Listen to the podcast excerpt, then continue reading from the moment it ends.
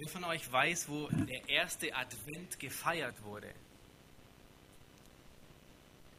Und wann? Ehrlich gesagt, fiel es mir nicht so einfach, ähm, als ich daran dachte, heute über die Waffenrüstung zu reden, ähm, über den, den dritten Teil, in dem wir uns gerade befinden, den dritten Teil der geistlichen Waffenrüstung aus Epheser 6, Vers 16 bis 18, weil es geht so sehr um Krieg, es geht um Kampf, ähm, es geht um Dinge, die uns eigentlich sehr unbequem sind. Vor allem in dieser Weihnachtszeit, in der alles so, ähm, so angenehm ist. Und das ist gut so. Aber ich wurde ermutigt, als ich ähm, darüber nachdachte, ähm, in welcher Situation der erste Advent gefeiert wurde. Und er wurde in 1. Mose 3 gefeiert. Inmitten von Zerstörung, inmitten einer Welt, die gerade vollkommen zerbrochen wurde. Inmitten einer Situation, in der es hoffnungslos aussah, da wurde der erste Advent gefeiert. Und er wurde angekündigt mit den Worten, wo Gott sagt, ich will Feindschaft setzen zwischen dir und der Frau, zwischen deinem Samen und ihrem Samen. Er wird dir den Kopf zertreten und du wirst ihn in die Ferse stechen. Das ist der erste Advent. Das ist der Moment, an dem der Messias, an dem der Retter angekündigt wurde an dem proklamiert wurde, dass es Freiheit gibt aus der Sklaverei der Sünde, dass es Freiheit gibt aus dem Gefängnis Satans. Das ist der erste Advent. Und ähm, es war inmitten einer trostlosen Situation, aber es gab gute Botschaft. Und wir leben heute im Schatten des Kreuzes. Wir leben heute, weil das stattgefunden hat, was hier angekündigt wurde. Der Retter hat der, dem Satan den Kopf zertreten. Und der Grund, warum wir unser geistliches Leben siegreich leben dürfen, ist, weil der Sieg ein für allemal errungen ist. Martin Luther, er sagt in dem sehr bekannten Lied, Ein feste Burg ist unser Gott, da sagt er in der ersten Strophe, der altböse Feind mit Ernst erst jetzt meint, groß Macht und viel List sein grausam Rüstung ist, auf Erd ist nicht seinsgleichen. Können wir uns vorstellen, wie boshaft dieser Feind ist? Können wir uns vorstellen, wie arglistig, wie listig, mit welch großer Macht er Menschen in die Rebellion gegen Gott verführt? Können wir uns vorstellen, wie listig es ist, wenn er es schafft, ein Drittel des himmlischen Heeres, die vor Gott stehen und seine Herrlichkeit ansehen, wenn er es schafft, sie in die Rebellion und den Krieg gegen Gott anzuzetteln, können wir uns vorstellen, wie boshaft er ist, weil er deine Seele in die Hölle führen wird. Und Martin Luther, er, er, form, er, er formuliert es sehr treffend viel lässt sein grausam Rüstung ist. Dann sagt er, mit unserer Macht ist nichts getan, wir sind gar bald verloren. Es streit für uns der rechte Mann, den Gott hat selbst erkoren. Fragst du, wer der ist?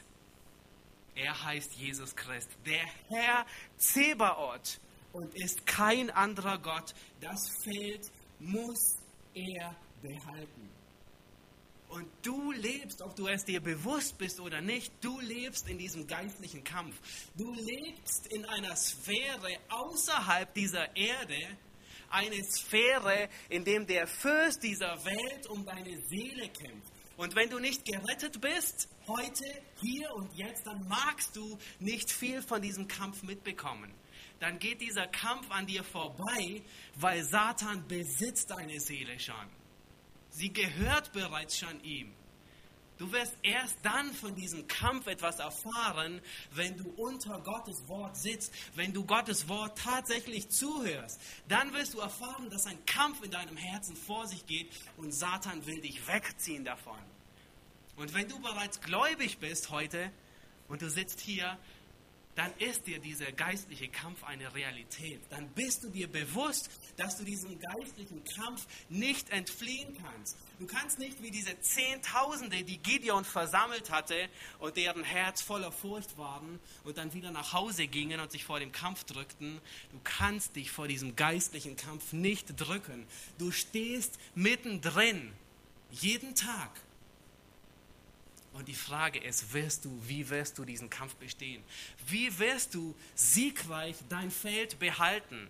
Nun, der Sieg ist dein. Wenn du gerettet bist, dann bist du auf der Seite des Triumphes, dann bist du auf der Seite des Siegers. Aber Satan wird immer noch alles Erdenkliche dran setzen, um dich unfruchtbar zu machen. Was gibt es Besseres für Satan wie einen Soldaten, der unfähig ist zu kämpfen? Was gibt es Besseres als einen Soldaten in der feindlichen Armee, der ver verzweifelt ist, der mutlos ist, der in einer Ecke kauert und nicht den Krieg ziehen will? Was gibt es Besseren für den Satan als einen Soldaten, der nicht weiß, wie er die Waffenrüstung Gottes bedient, der nicht weiß, wie er kämpfen soll? Und er wird alles dran setzen, der Feind dieser Seele, um dich unfruchtbar sein zu lassen, um dich mutlos zu machen, um deinen Sieg wegzunehmen. Er wird alles dran setzen. Und ich möchte, dass du dich erinnerst an deine letzten Tage, an deine letzten Wochen und denk darüber nach, all die Dinge, die in deinem Leben geschehen sind ändere die Perspektive und frag dich, ob es vielleicht ein geistlicher Kampf ist, in dem du dich befindest. Die Schwierigkeiten, die in dein Leben gekommen sind, die Sünde, die hereingebrochen ist, wo der Damm gebrochen ist, die Probleme, die Nöte, die Menschen, die Gott in dein Leben gebracht hat, frag dich, ist es ein geistlicher Kampf, in dem ich mich befinde? Lass uns diese Verse aus Epheser 6, Vers 10, ähm, beginnend mit Vers 10 lesen. Und wir haben schon, ich habe schon ähm, zwei Predigten darüber ähm, gepredigt und wir werden uns heute weitgehend den letzten drei Teilen der Waffenrüstung zuwenden, aber wir werden doch kurz einige Dinge wiederholen. Lass uns Epheser 6, Vers 10 lesen.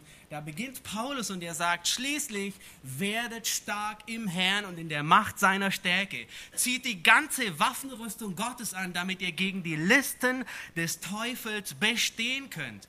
Denn unser Kampf ist nicht gegen Fleisch und Blut, sondern gegen Gewalten, gegen die Mächte, gegen die Weltbeherrscher dieser Finsternis, gegen die Geister der Bosheit in der Himmelswelt. Als Gläubige leben wir in dauerhaftem Kriegszustand.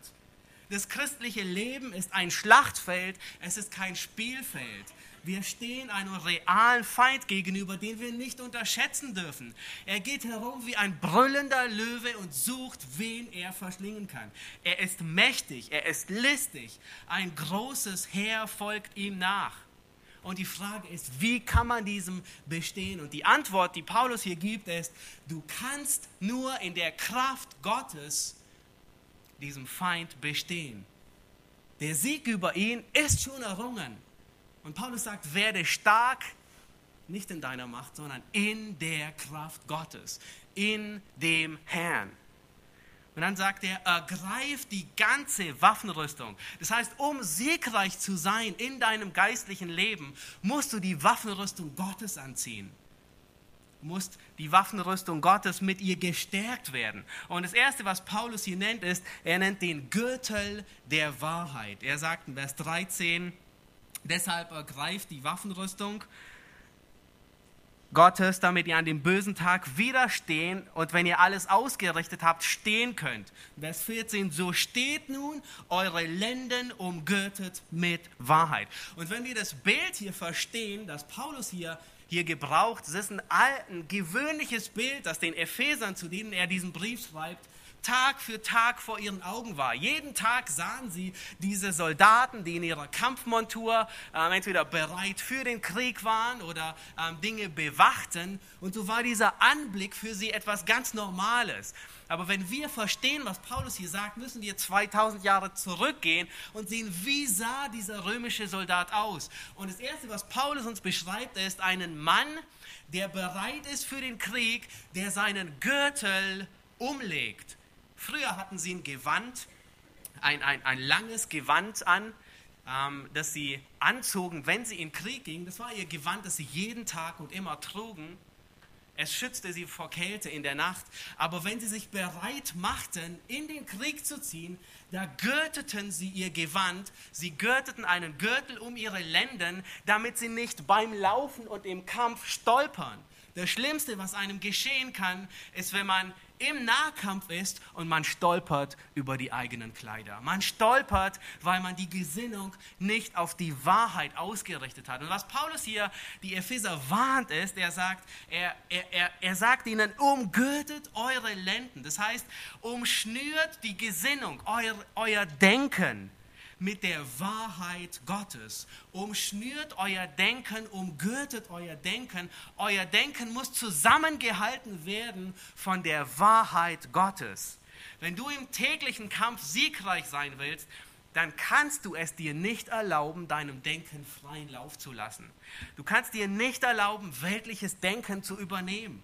Du kannst dir nicht erlauben, ähm, leeren Philosophien nachzueilen sie werden dich mit Sicherheit zum Stolpern bringen in diesem Kampf, sondern du musst deine Gedanken unter den Gehorsam Christi gefangen nehmen. Und dann geht Paulus weiter und nennt den zweiten Teil der Waffenrüstung und er sagt, angetan mit dem Brustpanzer der Gerechtigkeit.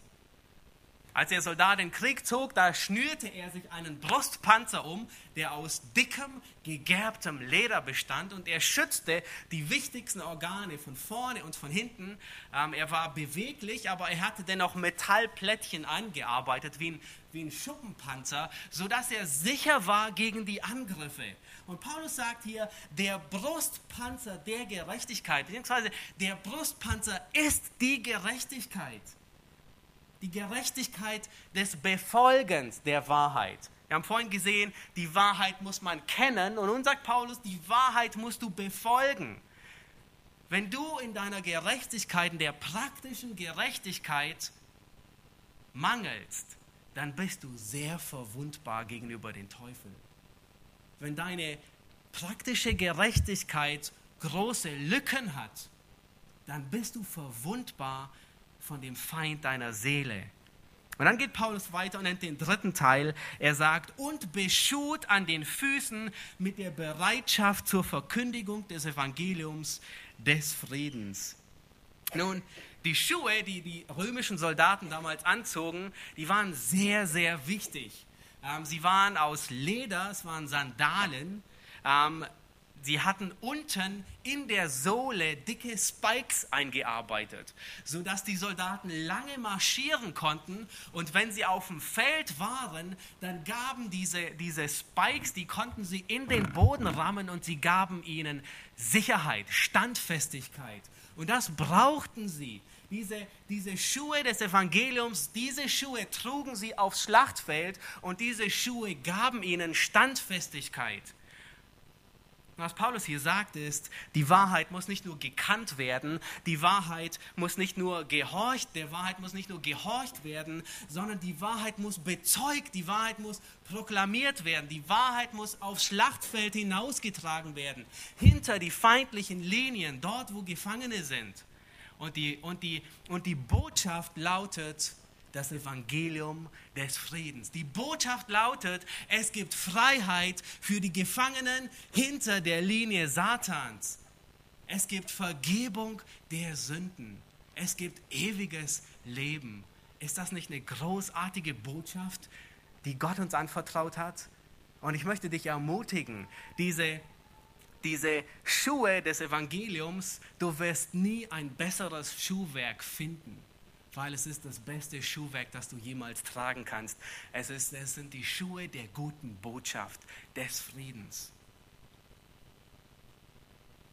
Und nun geht Paulus weiter über und sagt, bei all dem, und wir kommen zu dem vierten Teil der Waffenrüstung, zu dem Schild des Glaubens, ab Vers 16. Lass uns Vers 16 bis zum Schluss lesen, bis Vers 20. Da sagt Paulus, bei all dem ergreift den Schild des Glaubens, mit dem ihr alle feurigen Pfeile des Bösen auslöschen könnt. Nehmt auch den Helm des Heils und das Schwert des Geistes, das ist Gottes Wort. Mit allem Gebet und Flehen betet zu jeder Zeit im Geist und wachet hierzu in allem Anhalten und Flehen für alle Heiligen.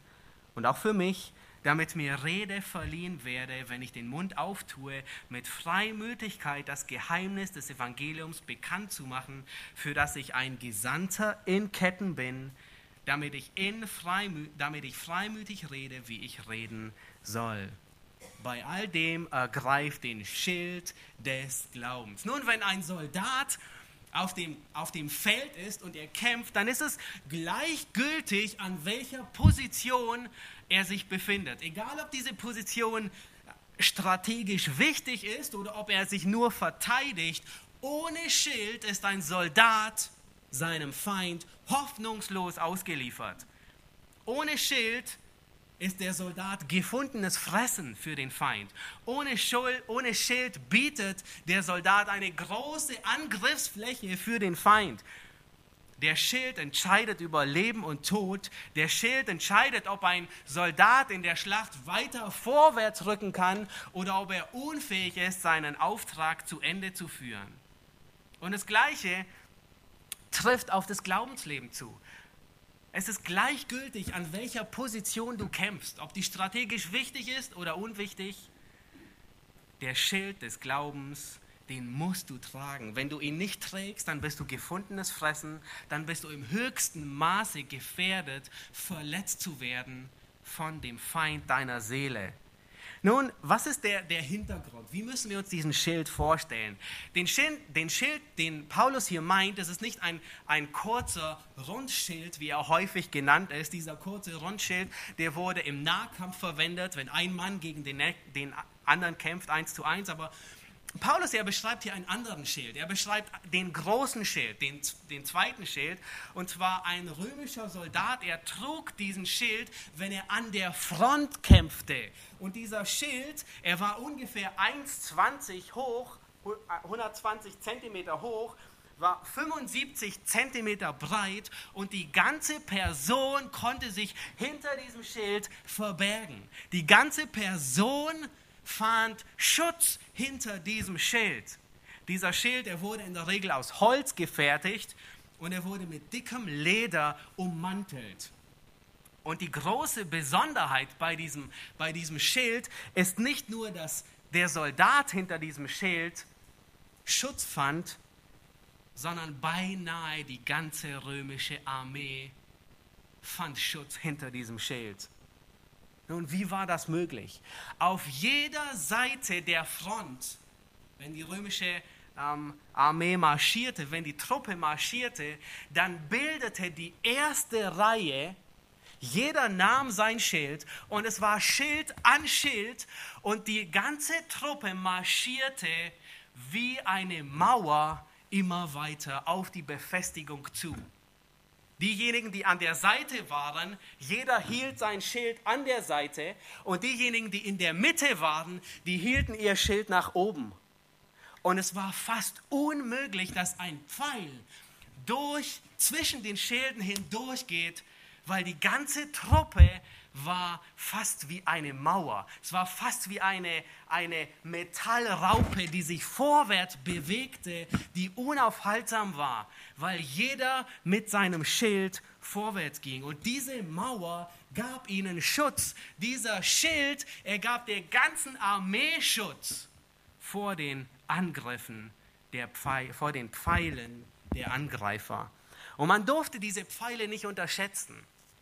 Es kam durchaus vor in einem Bericht, da, da schreibt jemand, ähm, dass ein Mann, ähm, als er aus dem Kampf ging, 220 Pfeile in seinem Schild noch stecken hatte, als er den Kampf verließ. Das heißt, diese Pfeile, die waren nicht zu unterschätzen. In einem Kampf konnten mehrere hundert Pfeile auf einen Schild abgefeuert werden.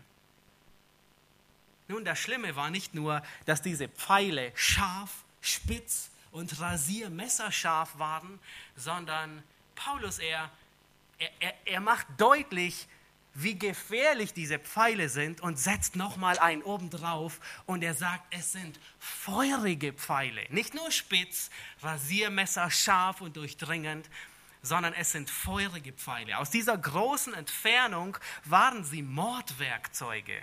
Es waren Pfeile, die mit brennendem Pech übergossen oder mit Flachs übergossen wurden und sofort angezündet und abgeschossen wurden. Und selbst wenn einer dieser Pfeile keinen Soldaten traf, waren diese, waren diese Pfeile so gefährlich, weil wenn diese Pfeile auf Holz trafen, auf was auch immer, in was auch immer sie hineintrafen, sie entzündeten alles, sie, sie setzten es in Brand und es löste Panik aus unter den Soldaten. Und ein Soldat, dessen Schild gerade Feuer gefangen hat, der steht in großer Gefahr, dass er den Schild von sich wirft und ein Ziel, eine Zielscheibe des Feindes wird. Wenn der Schild anfängt zu brennen, dann löst es Panik aus. Er wäre verwundbar. Nun, damit dies nicht geschieht, haben die Soldaten ihren Schild, der mit Leder ummantelt war, in der Nacht davor in Wasser eingeweicht, sodass selbst wenn es feurige Pfeile waren, sind diese Pfeile entweder abgeprallt und wenn sie hineingingen ins Leder, fanden sie keinen Nährboden, sondern sie wurden ausgelöscht. Und Paulus gebraucht hier dieses Bild, um etwas deutlich zu machen. Nun, was ist die geistliche Bedeutung? Was sagt Paulus hier aus? Er, er warnt vor den feurigen Pfeilen des Bösen. Paulus erinnert einmal mehr, dass diese gefährlichen Pfeile von dem Bösen kommen. Sie werden von dem Bösen abgeschossen. Und er hatte schon in Vers 12 hat er schon gewarnt vor diesen Gewalten und Mächten und Weltbeherrschen. Aber nun einmal mehr sagt er, Paulus nennt ihn, fasst ihn zusammen, die, das ganze System mit der, dem Bösen. Er verkörpert alles Böse. Er ist genau das Gegenteil von dem, was gut, was gerecht und heilig ist. Und du musst dir bewusst sein, wenn du im Kampf stehst, dass der Teufel boshafte Motive hat.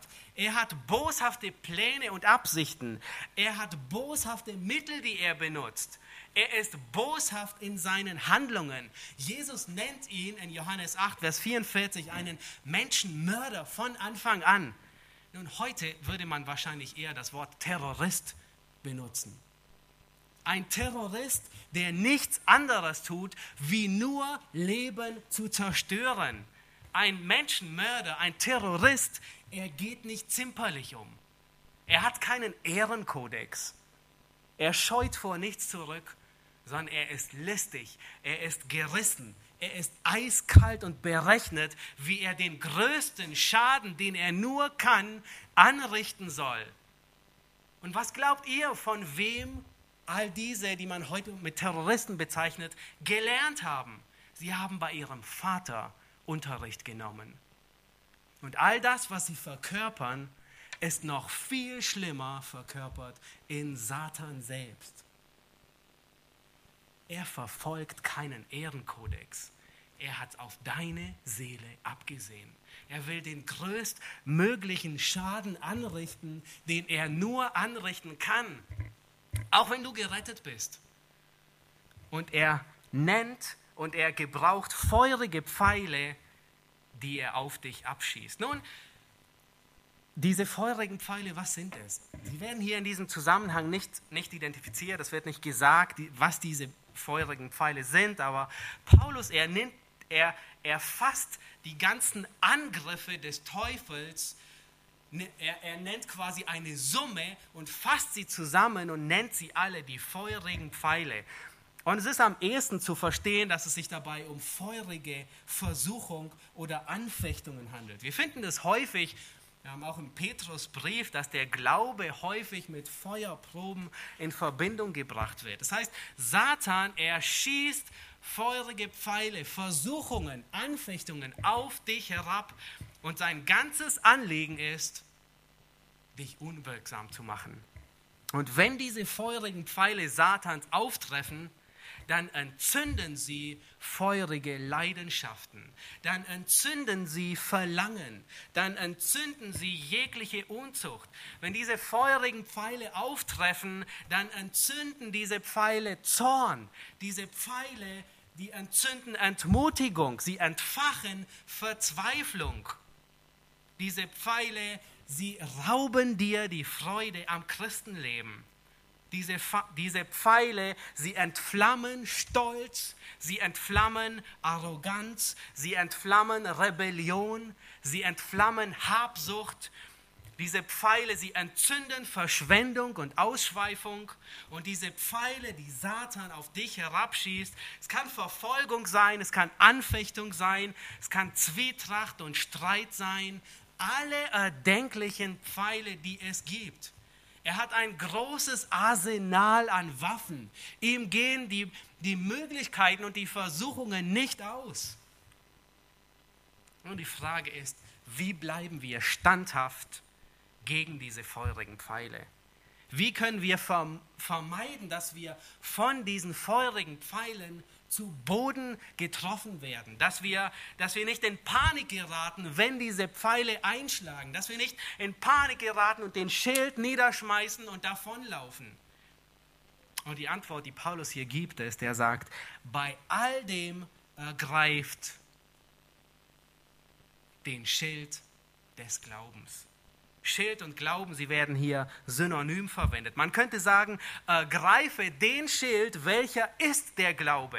Das heißt, der Glaube ist der Schild, der dich vor diesen Pfeilen beschützt. Nun, was ist dieser Glaube?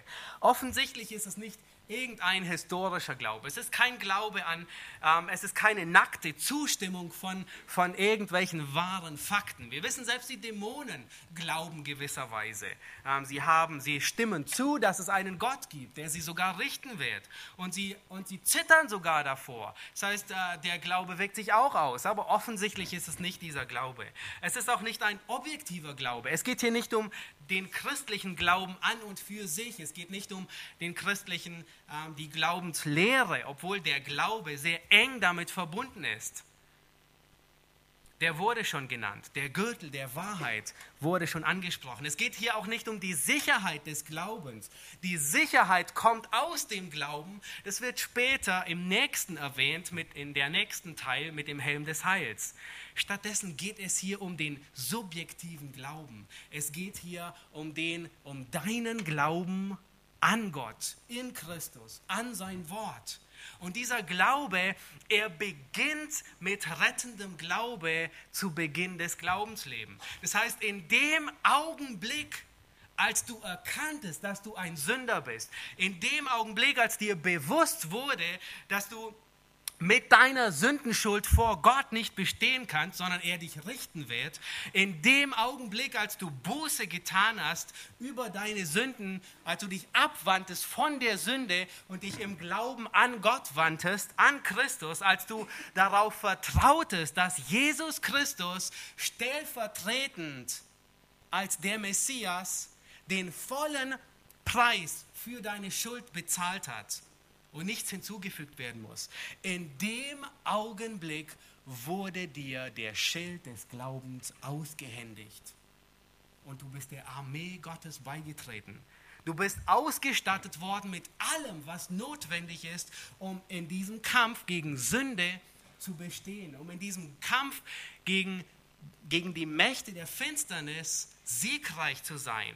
Nun, lasst uns sehen, wie andere Menschen diesen Schild des Glaubens angewendet haben. Lasst uns einige Beispiele sehen, wie, wie Glaubenshelden von ihrem Schild des Glaubens Gebrauch gemacht haben.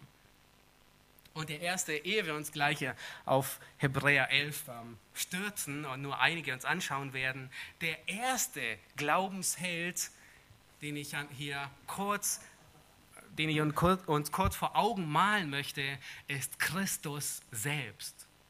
Nun, wir wissen, dass er in die Wüste in, in die Wüste ging und 40 Tage lang vom Teufel versucht wurde. Wir wissen, dass ähm, all diese Versuchungen waren, ähm, waren so riesig, so mächtig, aber es werden uns nur drei von ihnen genannt. Es werden uns nur vielleicht die letzten drei oder die, die schwierigsten drei genannt.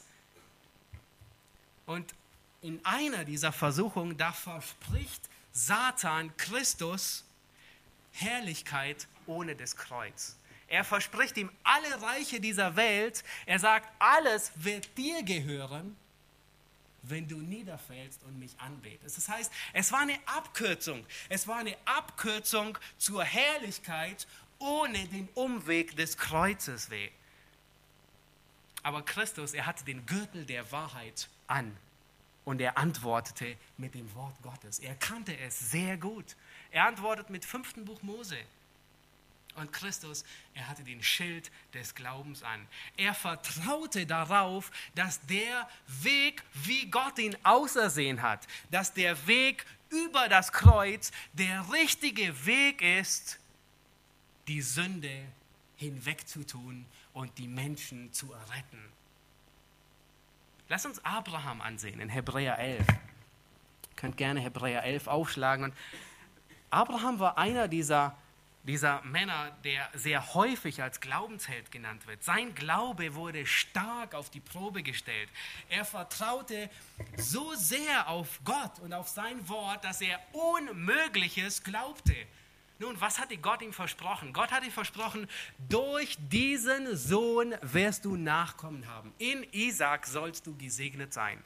Und nun fordert Gott offensichtlich, dass er Isaac opfern soll.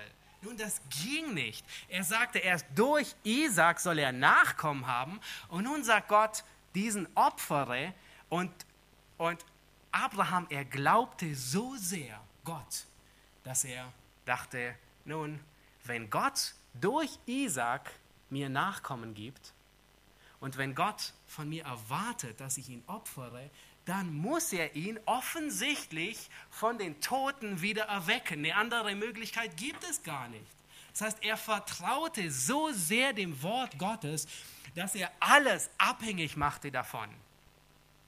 Starker Glaube ist nicht abhängig davon, wie viel man theologisch weiß. Ein Beispiel dafür ist Rahab.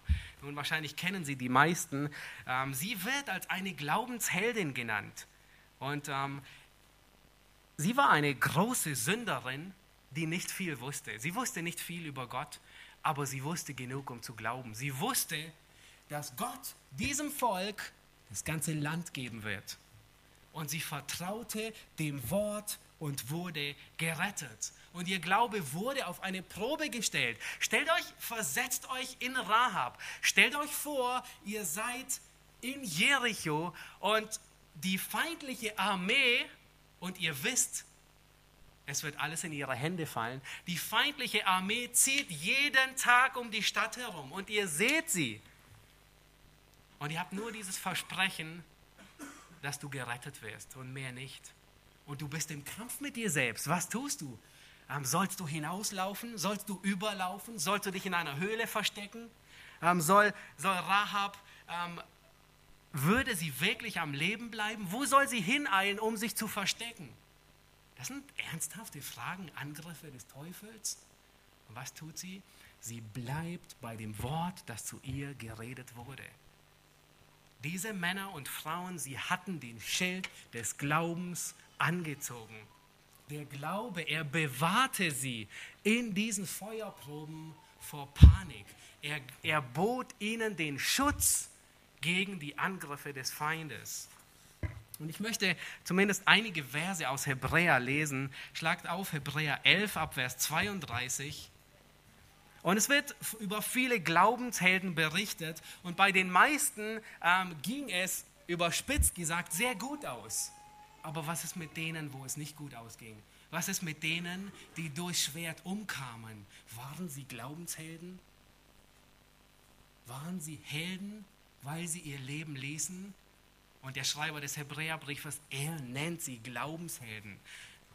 Und da schreibt der Schreiber, was soll ich noch sagen? Denn die Zeit würde mir fehlen, wenn ich erzählen wollte von Gideon, Barak, Simson, Jephthah, David und Samuel und den Propheten, die durch Glauben Königreiche bezwangen, Gerechtigkeit wirkten, Verheißungen erlangten, der Löwen Rachen verstopften, das, des Feuers Kraft auslöschten, des Schwertes Schärfe entgingen, die aus der Schwachheit Kraft gewannen, im Kampf stark wurden, der fremden Heere zurücktrieben. Frauen erhielten ihre Tote durch Auferstehung wieder.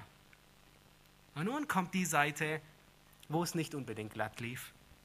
Andere, und er spricht ebenfalls von Glaubenshelden, andere aber wurden gefoltert, da sie die Befreiung nicht annahmen, um eine bessere Auferstehung zu erlangen. Andere aber wurden ver durch Verhöhnung, Geißelung versucht, dazu durch Fesseln und Gefängnis. Sie wurden gesteinigt, verbrannt, zersägt, starben den Tod durch das Schwert, gingen umher in Schafspelzen, in Ziegenfällen, hatten Mangel, Drangsal, Ungemach. Sie, deren die Welt nicht wert war, irrten umher in Wüsten und Gebirgen und Höhlen und in Klüften der Erde. Was hatten all diese Menschen gemeinsam? Sie hatten ihren Schild des Glaubens fest angezogen. Sie sahen auf das Unsichtbare und hielten an dem Unsichtbaren so fest, als würden sie es tatsächlich sehen. Gott zu glauben den Schild des Glaubens anzuziehen, bedeutet, dass du Gott vertrauen kannst. Es bedeutet, dass du Gott mehr vertraust wie anderen Dingen, wie der Gesellschaft oder Ideologien. Es bedeutet, dass du Gott mehr vertraust wie deinem eigenen Herzen. Es bedeutet, dass du Gott mehr vertraust wie deinen eigenen Gefühlen. Es bedeutet, dass du Gott mehr vertraust und mehr auf das gibst, was Gott sagt, wie du auf deine Erfahrung zählst. Es bedeutet, dass du mehr der Vorsehung Gottes vertraust als auf deine eigenen Fähigkeiten. Man könnte sagen, dass der Glaube Dinge sichtbar werden lässt. Das ist, was Jakobus in seinem Brief sagt. Er sagt, der Glaube wird deutlich in Werken. Nun angenommen, ihr seid in der Abflughalle und befindet euch und wollt gerade auf ein Flugzeug aufsteigen und es dröhnt durch die Lautsprecher, dass eine Bombe im, im Flughafen versteckt ist. Was würdet ihr tun? Und ich hoffe, dass keiner bequem mehr sitzen würde und auf seinen Flug warten würde, sondern irgendetwas unternehmen, rauslaufen oder den Anweisungen folgen. Es ist eine Realität, die du nicht sehen kannst. Nun frage, würdest du über jemanden der immer noch sitzen bleibt und nicht hinausrennt, die Beine in die Hand nimmt und rennt, sagen, er glaubt dieser Stimme? Das würde man nicht tun, oder? Er glaubt ihr nicht, sonst würde er rennen und würde alles unternehmen, um sich in Sicherheit zu bringen. Man würde nur sagen, er ist taub, er hört nicht. Er hat nicht mitbekommen, was gerade, wovor gewarnt wurde. Das heißt, der Glaube lässt Dinge wahr werden. Der Glaube ist dein Schild. 1. Johannes 5, Vers 4, da sagt Johannes, unser Glaube ist der Sieg, der die Welt überwunden hat. Und, und Petrus sagt im 1. Petrus 5, Vers 8, seid nüchtern, wacht, und er gebraucht dieselbe Sprache, fast die, die Paulus hier im Epheserbrief gebraucht. Er sagt, euer Widersacher, der Teufel, geht umher wie ein brüllender Löwe und sucht, wen er verschlingen könne. Was sagt Petrus? Was ist seine Antwort?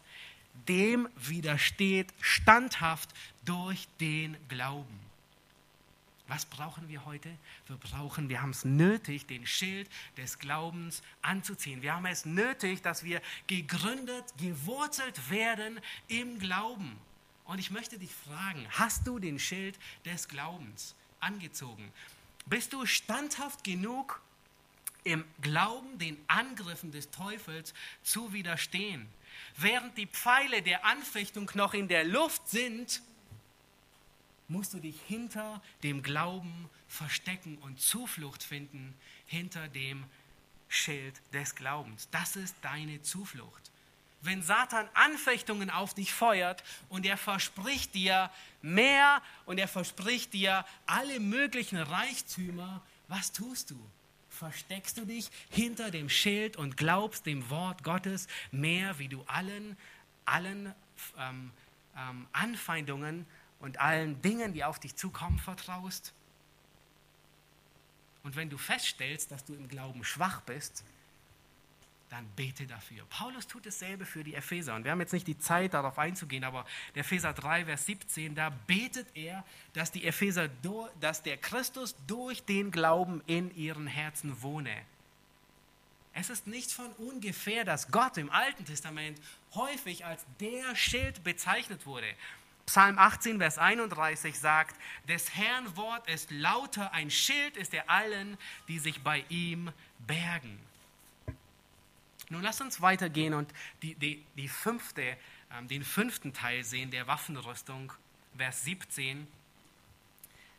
Dann, da sagt Paulus, nehmt auch den Helm des Heils. Nun, für einen römischen Soldaten war es unverzichtbar, auf, dass er ohne Helm in den Kampf geht.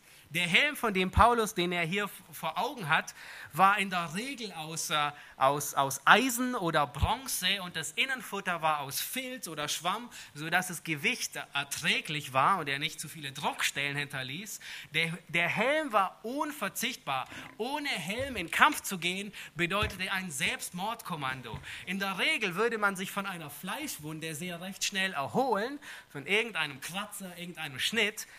Aber von einem Schlag mit einer Axt gegen den Kopf, davon würde sich kein Mensch so schnell erholen. Das heißt, ohne Helm war utopisch in den Kampf zu ziehen. Der Helm erbot Schutz am Tage der Schlacht. Und was meint Paulus hier, wenn er sagt, nehmt, ergreift oder nehmt den Helm des Heils? Was Paulus mit Sicherheit nicht meint, ist, er sagt nicht, ihr müsst gerettet werden. Und wir haben gesehen, durch den ganzen Brief hindurch spricht er schon zu den Ephesern, sie waren schon gerettet. In, in 1. Thessalonicher 5, Vers 8, da verwendet Paulus ähnliche Worte und er sagt, nee, als Helm mit der Hoffnung des Heils. Das bedeutet, der, durch den ganzen Brief hindurch im Epheser sehen wir, dass Paulus immer wieder die Epheser anspricht auf die Hoffnung auf das Heil, die Hoffnung auf die Herrlichkeit, die Hoffnung der Erlösung, die Hoffnung der Errettung.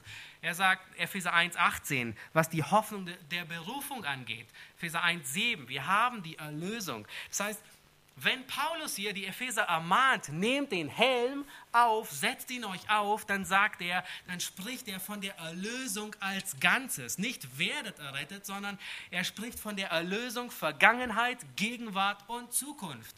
Sie sind gerettet worden, das heißt, sie sind rechtfertigt worden. Sie, sie werden jetzt gerettet das ist die Heiligung. Sie werden verwandelt in das Ebenbild Christi und sie werden in Zukunft gerettet, wenn sie vollends von der Gegenwart der Sünde befreit werden. Damit spricht er die Herrlichkeit an.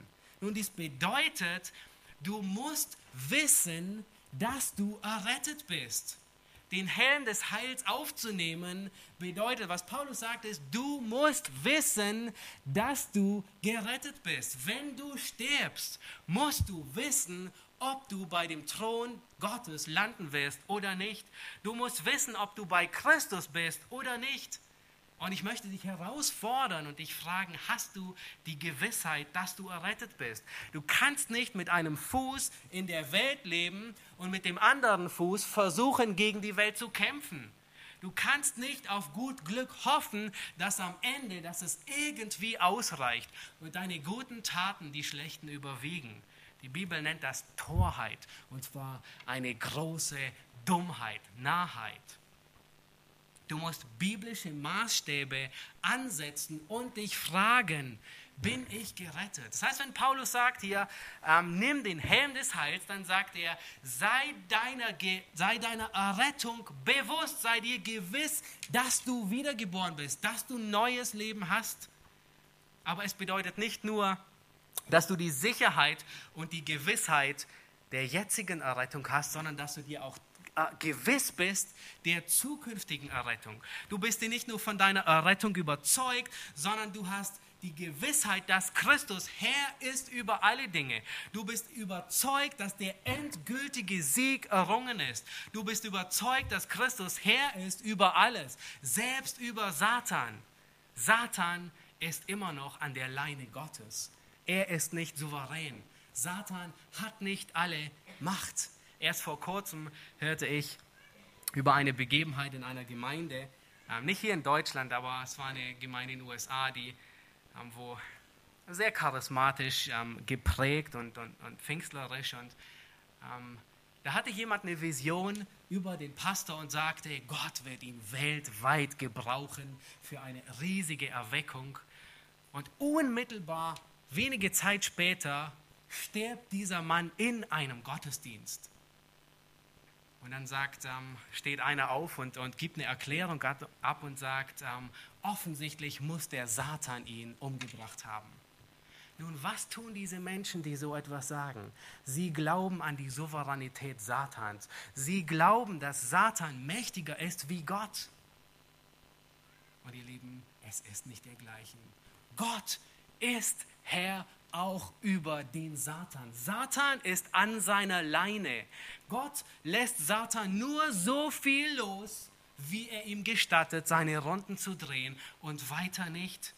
Das heißt, den Helm des Heils zu nehmen, bedeutet, dass du dir bewusst bist, dass Gott souverän triumphiert. Er hat den Sieg errungen und er wird alles zu Ende bringen nach seinem Vorsatz.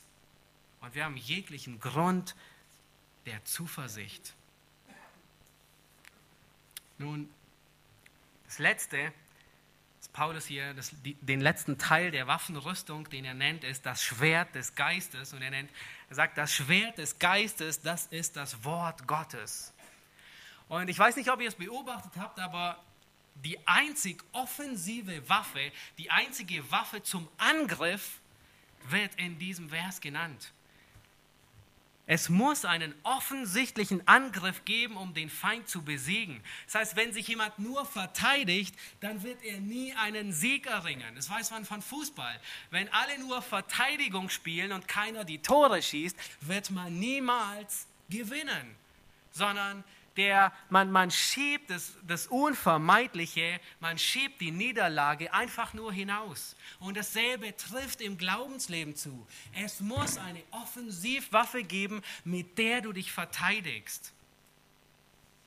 Und es ist das Schwert des Geistes. Es ist dieser kurze Dolch, der im Nahkampf verwendet wird. Es ist, dieser, es ist nicht das große Schwert, mit dem man um sich schlägt, das dazu gedacht war, einen Kopf abzuschlagen, sondern es ist ein kurzer Dolch, den man ganz gezielt einsetzt. Und wenn er gezielt ähm, zugestochen wurde, bedeutete es, dass der Feind im Kampf zu Boden geht. Ein gezielter Stich und der Feind würde zu Boden gehen.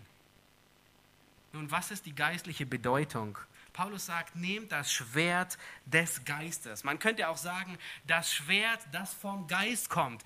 Der Geist gibt dir dieses Schwert. Es ist, es ist das, was er gebraucht. Nun, was ist dieses Schwert? Paulus sagt, das ist das Wort Gottes. Beachte, wie, wie eng die zwei zusammenarbeiten. Der Heilige Geist arbeitet nie unabhängig vom Wort. Diese beiden können nicht getrennt werden. Das, der Geist Gottes ist der Autor des Wortes Gottes. Der Geist Gottes ist der Geber des Wortes Gottes. Der Geist befähigt uns, das Wort zu verstehen. Und der Geist, er hilft dir, das Wort in deinem Kampf gegen die Sünde gezielt anzusetzen. Der Heilige Geist gebraucht das Wort, dass du der Sünde einen gezielten Stich verpasst, dass sie zu Boden fällt, dass du nicht in Versuchung kommst, hineinzugehen. Und die einzig offensive Waffe, die Gott uns in die Hand gegeben hat, ist nicht ein Film, es ist nicht ein Magazin, es ist nicht äh, Visionen, sondern die einzig offensive Waffe, die wir gebrauchen können im Kampf gegen die Sünde, ist der Dolch des Wortes Gottes. Und es reicht, die Zeit reicht leider nicht aus, um auf all die Beispiele einzugehen. Ähm, aber nur ein Beispiel herauszugreifen. Möglicherweise versucht dich der Satan durch Ermutigung, durch Niedergeschlagenheit, durch Zweifel. Vielleicht ist es eine dunkle Wolke, die dich auf Schritt und Tritt begleitet und sie verhindert einfach, dass Sonne in dein Licht scheint. Sie raubt dir die Freude am Leben. Und oh, wie haben wir es nötig, dass das Wort Gottes einen gezielten Stich in diese Wolke setzt dass wir uns auch freuen können an der Güte Gottes. Wie haben wir es nötig, dass uns das Wort Gottes belehrt und uns sagt, dass Gott alle Dinge in unserem Leben zum Guten führen wird, denen, die an ihn glauben. Das heißt, Gott wird auch dieses zu deinem Besten führen. Das ist das Wort, das tief in, hineinsetzt und einen richtigen Stich an den richtigen Ort verpasst. Und Gottes Wort ist uns auch als Offensivwaffe gegeben, um hinter die feindlichen Linien zu gehen, um in die Festung Satans hineinzudringen und die zu befreien, die gefangen sind, um Freiheit zu verkündigen aus dem Reich Satans. Das Einzige, was uns Gott gegeben hat, ist das Wort des Geistes. Es überführt. Bringe Menschen zum Wort und du bringst das Schwert des Geistes in ihr Herz. Apostelgeschichte 2, da sagt Petrus, da heißt es, und Petrus predigt und als sie das hörten, drang es ihnen durchs Herz. Offensichtlich hat der Geist Gottes das Schwert angesetzt an die Sünde. Aber es sind gute Schmerzen. Wenn das Wort Gottes ansetzt, dann tut das Wort Gottes, dann setzt das Schwert des Geistes nicht an, um zu zerstören, sondern um zu heilen. Es sind heilsame ähm, Schmerzen, die das Wort Gottes zufügt. Es sind Schmerzen, die dich erretten werden. Einzig und allein das Wort Gottes reinigt uns von der Verunreinigung.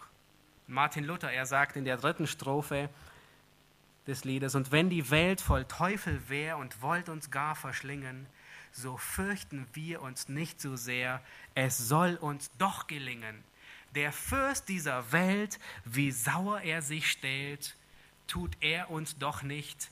Das macht er ist Gericht. Ein Wörtlein kann ihn fällen.